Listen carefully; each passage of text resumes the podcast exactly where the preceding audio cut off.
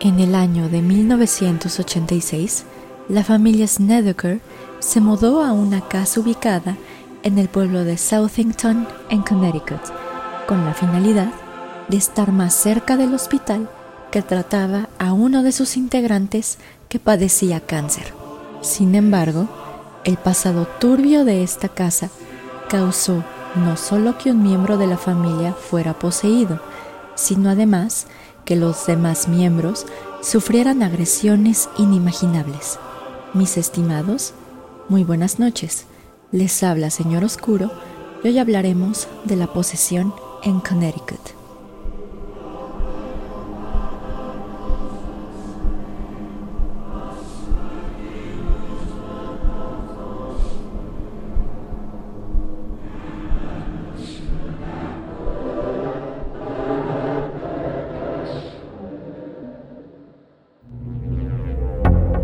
Bienvenidos a Señor Oscuro, un podcast en el que cada viernes su servidora Jessica Ballarino los adentraré en los casos más perturbadores y extraños que se han documentado, ya sea que se trate de temas paranormales o bien de lo más retorcido de la mente humana, nos aseguraremos de que todos y cada uno de estos casos queden grabados en sus sueños y pesadillas.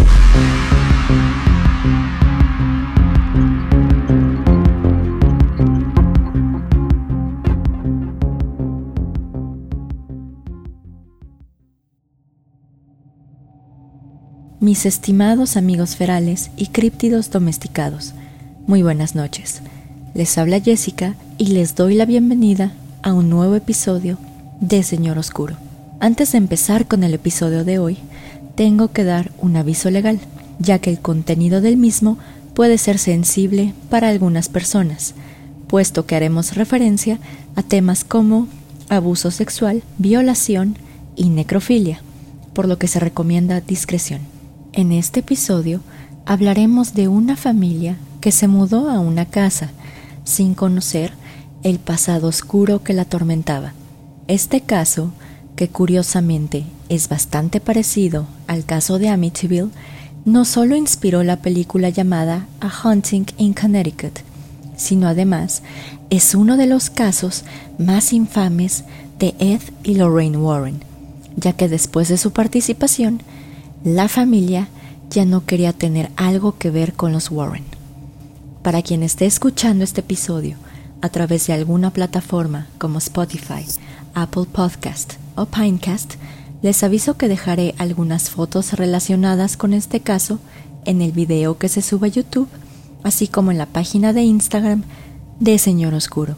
Pero en fin, y sin más por el momento, empecemos con el caso. La familia Snedeker estaba compuesta por los padres de nombres Carmen y Alan, así como sus cuatro hijos de nombres Philip, Alan Jr., Bradley y Jennifer.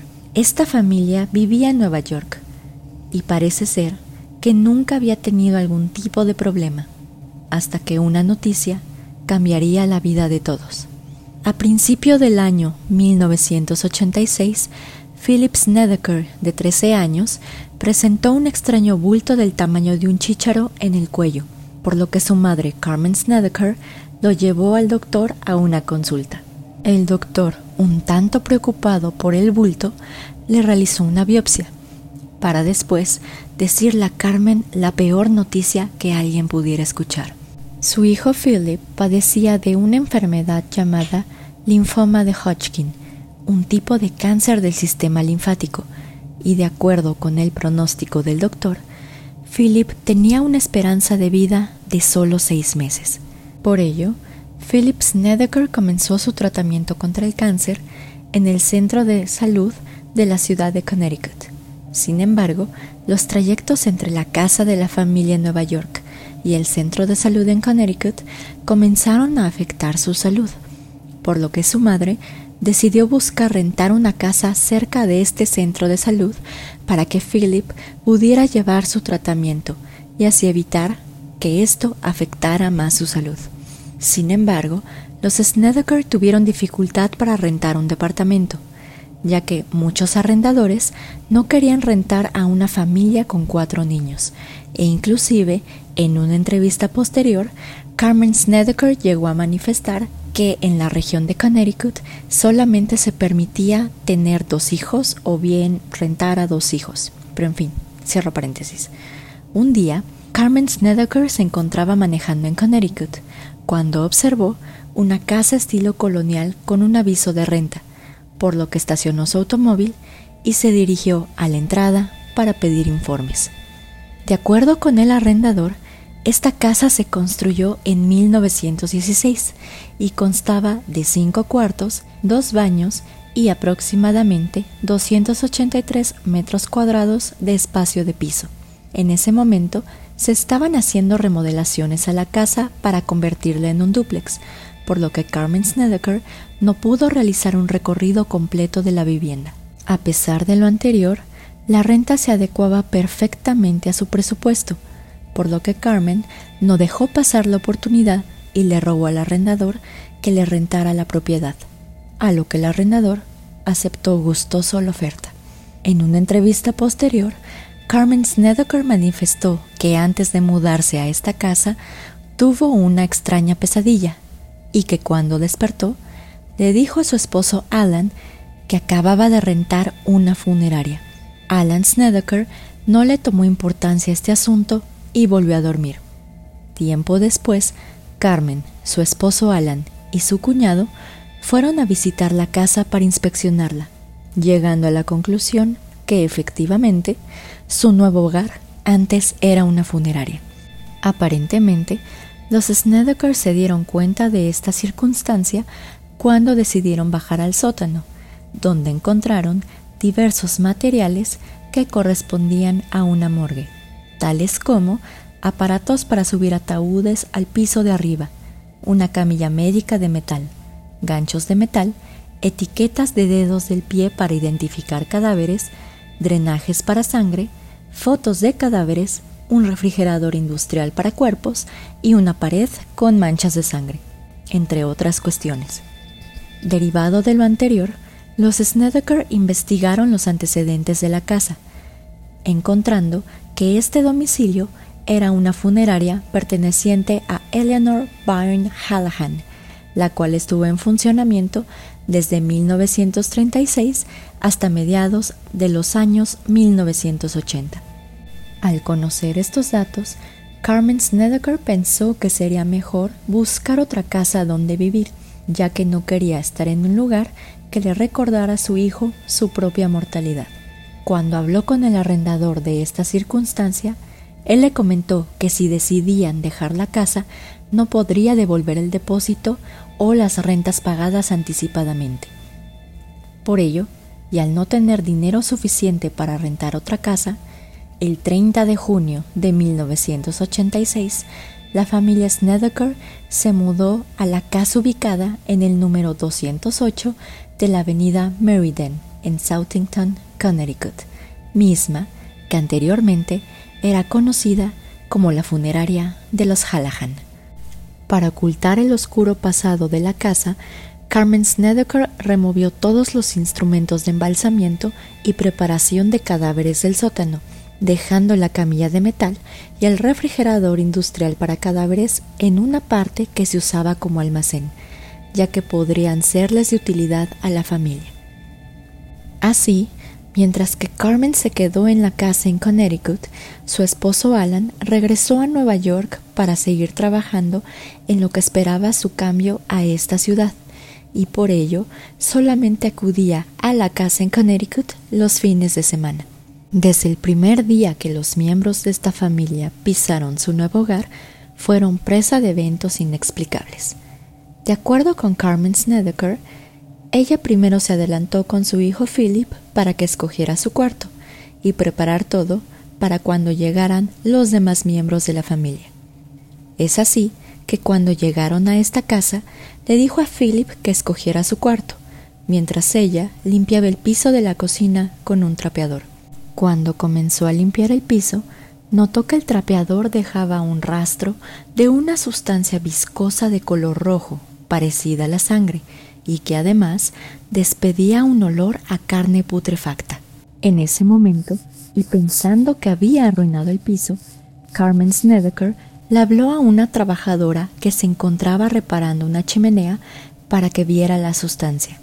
De acuerdo con Carmen, la trabajadora se agachó, tocó esta sustancia roja y sin decir más, se dio la vuelta y salió de la casa, para nunca más volver.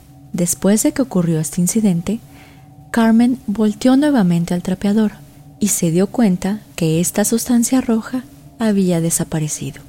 Mientras todo esto ocurría, Philip bajó a las escaleras del sótano, donde escuchó una voz que lo llamaba por su nombre.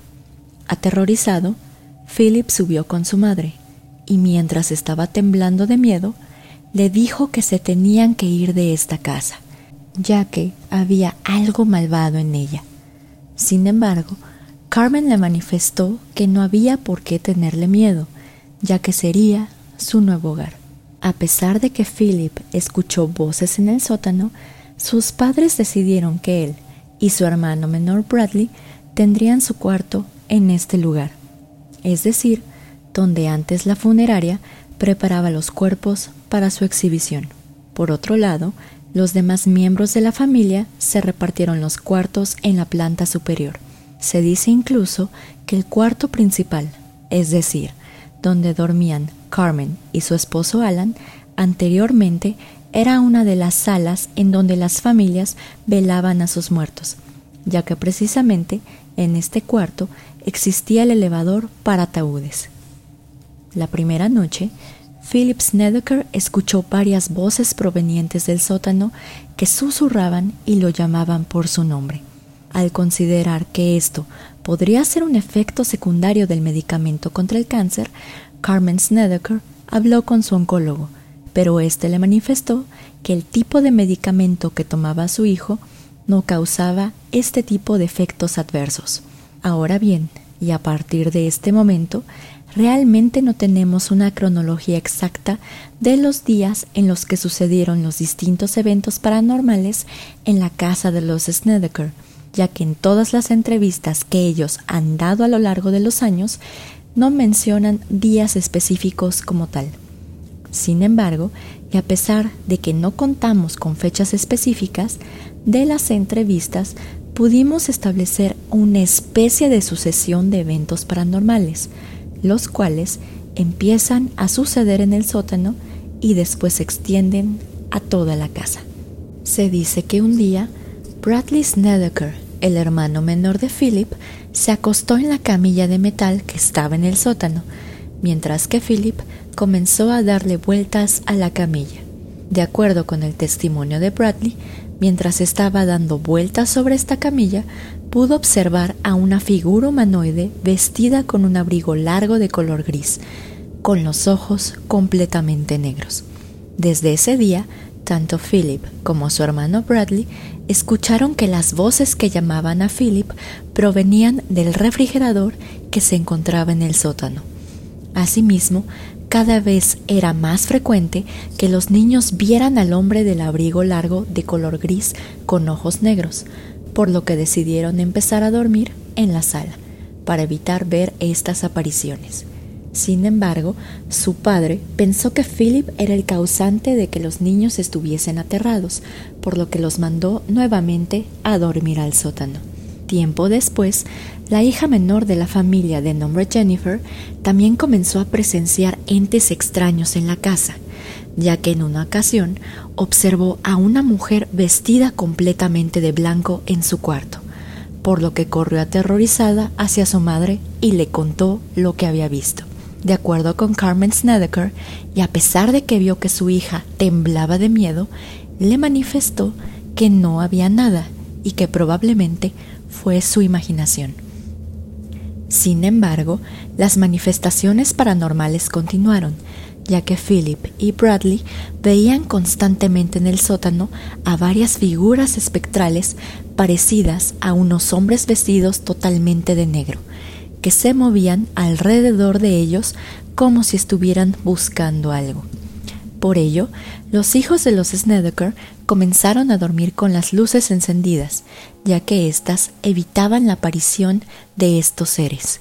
Sin embargo, y al ver que el recibo de la luz subió considerablemente, su padre decidió quitar todos los focos del sótano para así evitar que prendieran la luz. Esa misma noche, Bradley observó cómo su hermana menor bajó al sótano y comenzó a prender y a apagar las luces, para después subir corriendo las escaleras hasta el piso de arriba. Bradley la siguió, pero se encontró con sus padres, quienes le preguntaron qué hacía despierto a esa hora.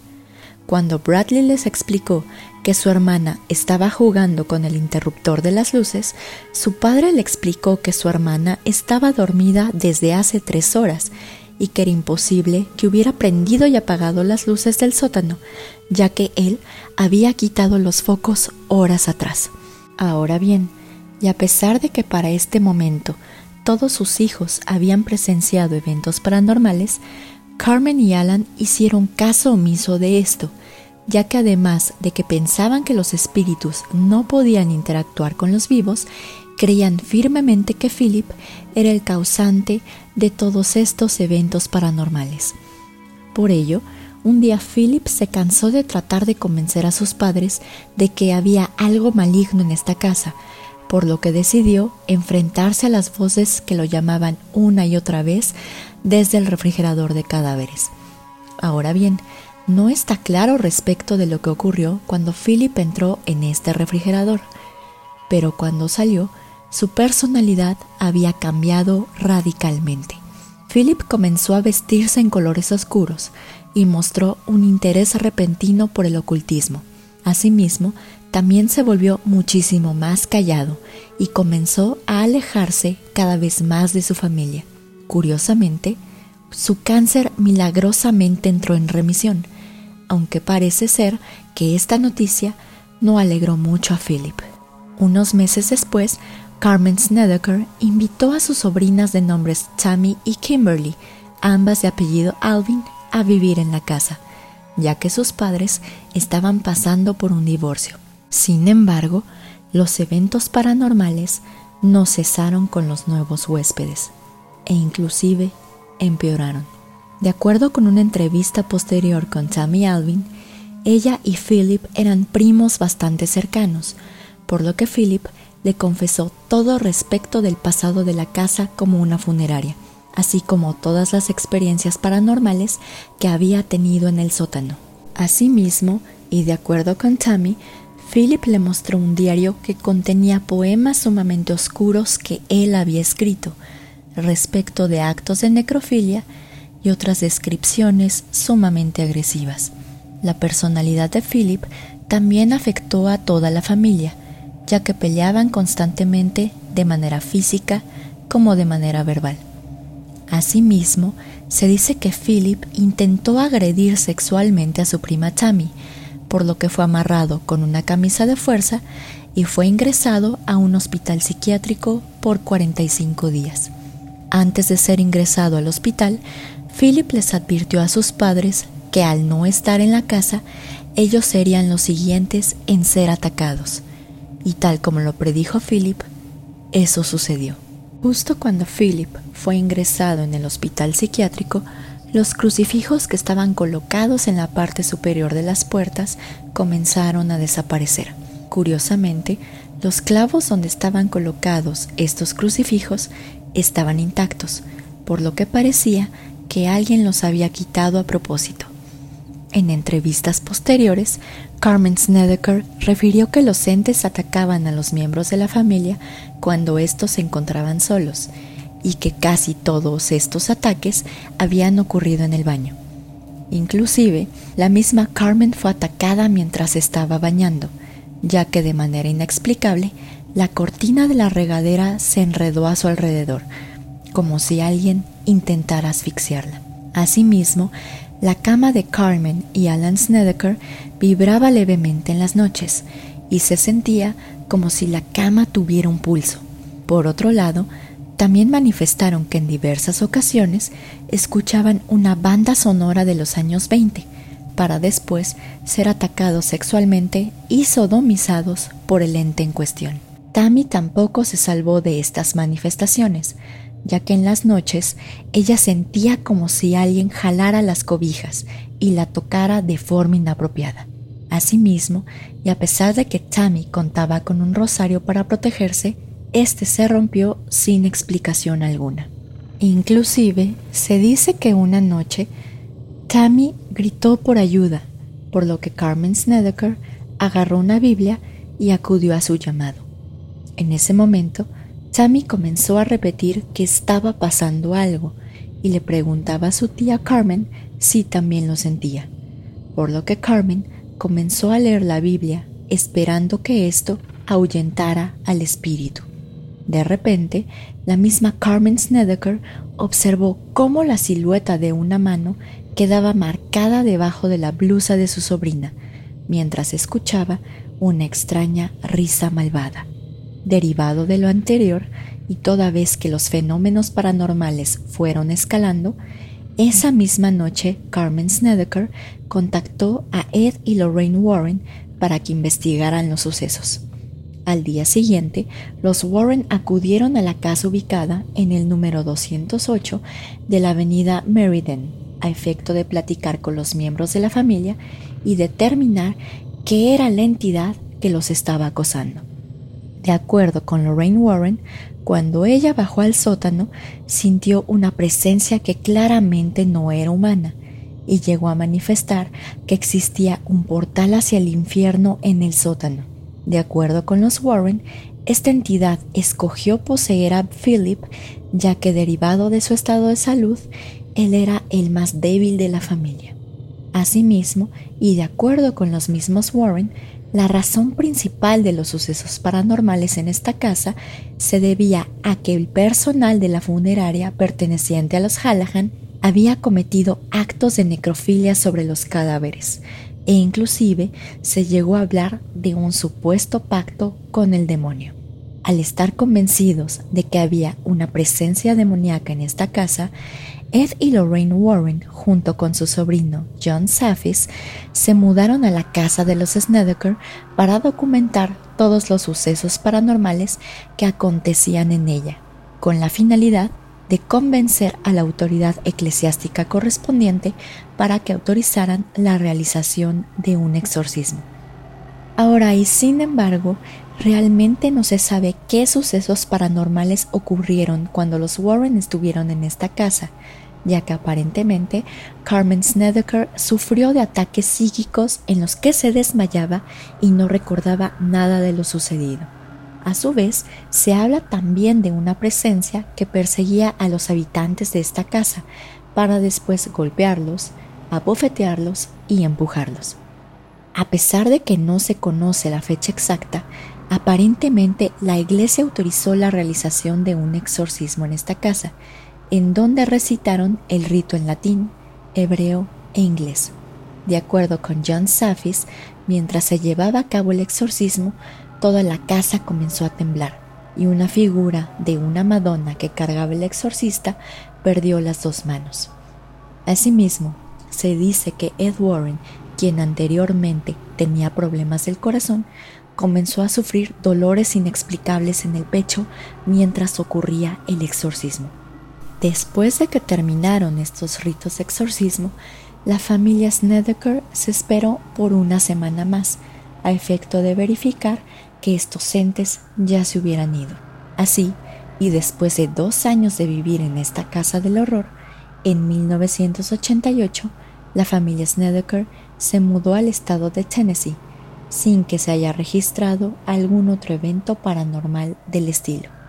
Ahora bien, y respecto de los protagonistas de esta historia, Philip salió del hospital psiquiátrico una vez que los Snedeker se mudaron de esta casa, y parece ser que ya no tuvo algún problema de la índole paranormal. Sin embargo, y desafortunadamente, su cáncer regresó y falleció en su casa el 9 de enero de 2012, a la edad de 38 años. Su madre, Carmen Snedeker, aún continúa con vida.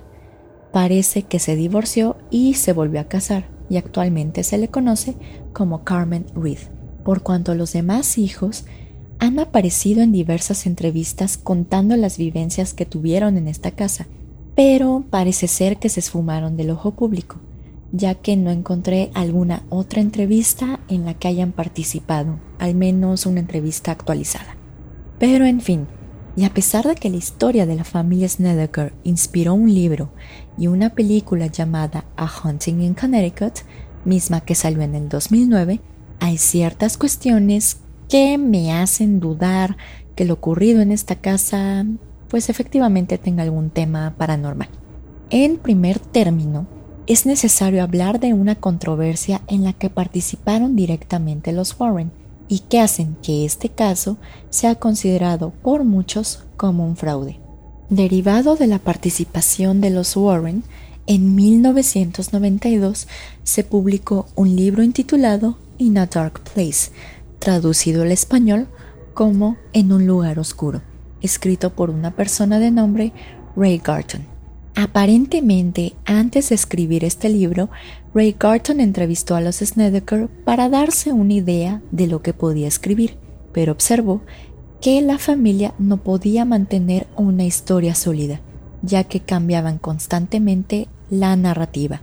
Por ello, Ray Garton se acercó a Ed Warren para contarle de esta situación, a lo que él aparentemente le respondió que no tenía de qué preocuparse, ya que la familia Snedeker estaba loca, porque una persona que estuviera en sus cinco sentidos no acudiría a los Warren. Asimismo, aparentemente Ed Warren le dijo a este escritor que como ya tenía experiencia en escribir historias de terror, lo único que tenía que hacer era inventarse una historia, agregar cualquier detalle que pudiera incorporar al libro y hacerlo espeluznante. Asimismo, en otra entrevista posterior que dio Carmen Snedeker, pues ella realmente manifestó como un cierto desagrado hacia los Warren e inclusive llegó a manifestar que una vez que se mudó de esta casa y se mudó a Tennessee, realmente ella ya no quería nada con los Warren y realmente lo manifestó con mucho desagrado. Pero en fin, a pesar de esto, digamos que estas no son las únicas cuestiones que me hacen pensar que este caso no tiene partes del índole paranormal. Y más que nada lo quiero manifestar con lo siguiente. Efectivamente, la familia ha dado diversas entrevistas a lo largo de los años y parece ser que en cada ocasión agregan cuestiones. Por ejemplo, en un primer término, los hijos solamente hablan de la aparición de esta persona vestida totalmente de gris con ojos negros. Después hablan en otra entrevista posterior, es decir, cuando estas personas ya son mayores de edad, que también vieron a una especie de espíritu con una cicatriz en la cara, es decir, que le cubría absolutamente toda la cara. También llegaron a manifestar, por ejemplo, cuestiones de que eh, los juguetes se movían. Carmen Snedeker, por ejemplo, también posteriormente llegó a manifestar que ella vio como una especie de niño fantasma vestido con una pijama de Superman, cosa que no había mencionado en las entrevistas anteriores, en fin.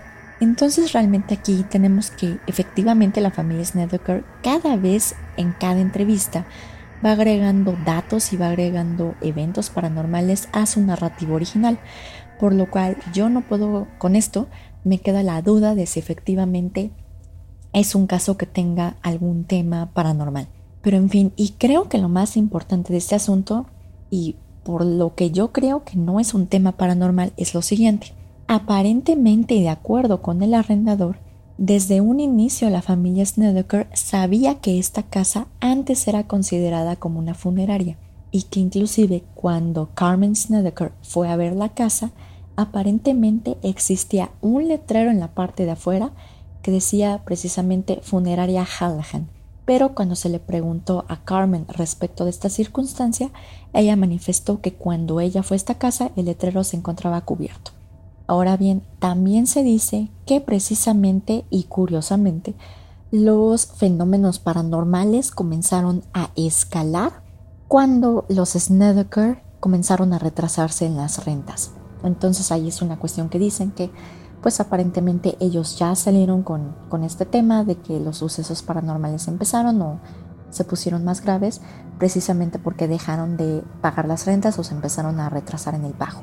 Pero en fin, creo que uno de los datos que más me hacen dudar de esta historia es precisamente que esta casa estaba como un dúplex.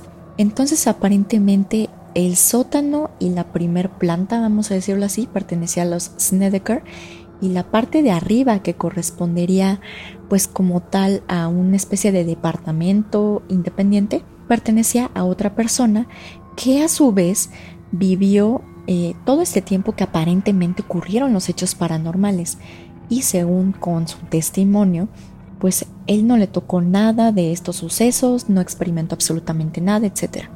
Y también otro de los datos que me hacen dudar de esta historia es que pues aparentemente y a pesar de que existen estas acusaciones de que los miembros de la funeraria Hallahan cometían actos de necrofilia o incluso llegaron a tener un pacto con el diablo, pues realmente estos son rumores y no se han podido acreditar o no hay algo que nos acredite estas cuestiones. Entonces, como tal, mis estimados, pues realmente yo me voy un poco más a que esta historia pues no es un tema paranormal, sobre todo por todas estas cuestiones que pues me hacen mucho ruido. Pero en fin, con independencia de nuestra opinión personal respecto del caso, realmente la opinión que más importa es la de ustedes. Entonces, ¿ustedes qué creen que pasó? ¿Creen que efectivamente fue un tema paranormal? ¿Creen que fue pues un tema de la familia para evitar pagar rentas? ¿Realmente qué creen que fue lo que realmente ocurrió. Entonces, como siempre, pues ahí tenemos nuestras redes sociales para que nos comenten cuál es su teoría, si creen que efectivamente fue un demonio, si no fue un demonio, sino que fueron varias entidades paranormales, porque pues a nosotros siempre nos interesa mucho su opinión. Pero en fin, mis estimados, como tal, este sería el final del episodio de hoy. Les agradezco mucho, como siempre, que nos escuchen y ya saben que los saludos se quedan al final por si desean quedarse con nosotros un poco de más tiempo. Pero en fin, sin nada más que agregar, solo me toca desearles una muy bonita semana y nos vemos el viernes en otro episodio de Señor Oscuro. Señor Oscuro se despide por el momento. Muy buenas noches.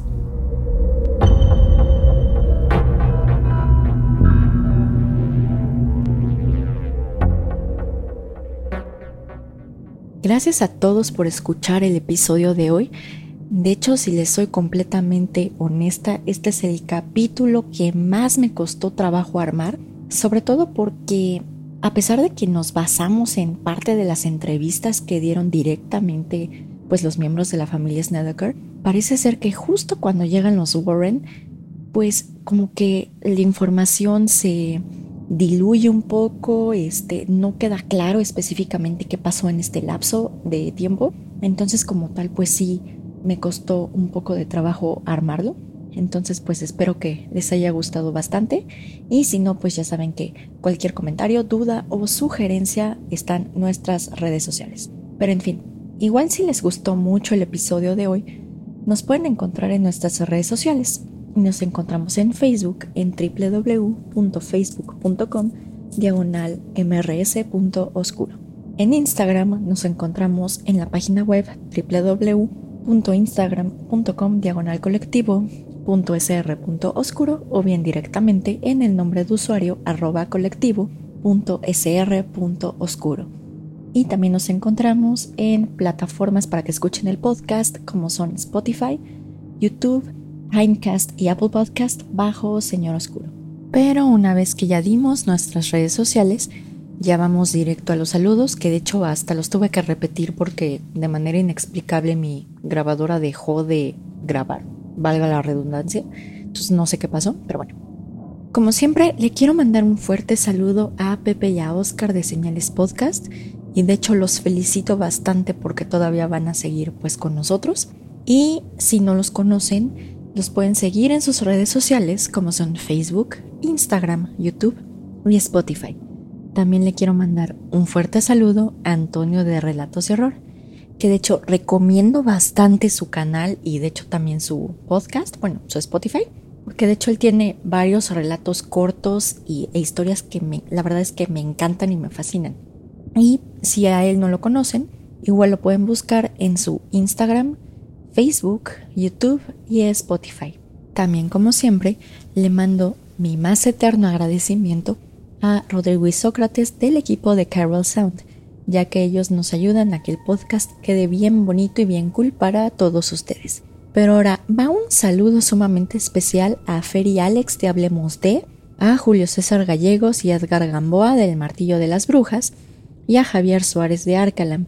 La verdad es que ellos tienen podcasts bastante interesantes, me gusta mucho la temática, entonces pues si no los conocen los invito a que los pasen a escuchar y que les regalen un like en sus redes sociales y que les comenten que van de parte de Señor Oscuro. Porque ya saben que pues en esta comunidad del podcast estamos aquí para apoyarnos entre nosotros. Entonces pues la verdad es que esos son los tres que les recomiendo bastante y mándenles un saludo de mi parte. Que de todas maneras aquí saludo a todos ellos. Ahora en YouTube quiero mandar un fuerte saludo a Brian Richard Risco, a Alejandro de León, a Diego Talavera Vera, a Daniel Rodríguez, al Coyote Cojo, a Mónica Castillo, a Francisco Rubalcaba, a Eric Martínez Díaz y a Aye Bella y a su alter ego Costuritas Económicas. En Instagram quiero mandar un fuerte saludo a Shir Benavides, a Anne Marín, a Miriam Hernández, a Randy Retro, al usuario van-rick C, que creo que no me has dicho tu nombre, porfa dímelo para que no dé tu nombre de usuario, a Midori CM y a Mauricio Martínez. En Facebook quiero mandarle un fuerte saludo a Luis Eduardo Rivas Martínez, a Sir Cedric von Lowe y a Astaroth Sebastián. Y ya saben que si quieren que les mande un saludo, déjenme el comentario en sus redes sociales, en las redes sociales, porque pues luego pues, no sé qué demonios pasa con mis redes que Facebook o no me avisa o YouTube no me manda las notificaciones pero les aseguro que sí me estoy dando las vueltas y estoy anotando los saludos para mandárselos. Pero en fin, ya saben que como siempre, el mayor saludo va para todos ustedes que nos comparten, nos dan like, pasan la voz entre sus amigos de Señor Oscuro, ya que pues gracias a ustedes, Señor Oscuro es lo que es. Y ya saben que si nosotros podemos aliviarles un poco la pandemia, pues estamos más que satisfechos sobre todo que, bueno, al menos en la Ciudad de México ya se está hablando de otro posible semáforo rojo y otra posible cuarentena ya cerrar absolutamente todo, porque la verdad es que los casos están sumamente fuertes. Pero como tal, mis estimados, ya saben que, como siempre, si nosotros, y ya lo dije muchas veces, pero no importa, si nosotros podemos distraerlos, aunque sea un poco en esta pandemia, y aunque sea podemos pues brindarles un buen rato y hablando de temas cools, pues la verdad es que estamos encantados. Pero en fin, ahora sí, lo único que me queda es despedirme, desearles una muy bonita semana. Ya saben que tienen que seguir las indicaciones sanitarias, lávense sus manitas con agua y con jabón, usen mascarilla, tu cubrebocas o como le llamen en su región y nos vemos el próximo viernes en otro episodio de Señor Oscuro. Señor Oscuro se despide por el momento. Muy buenas noches.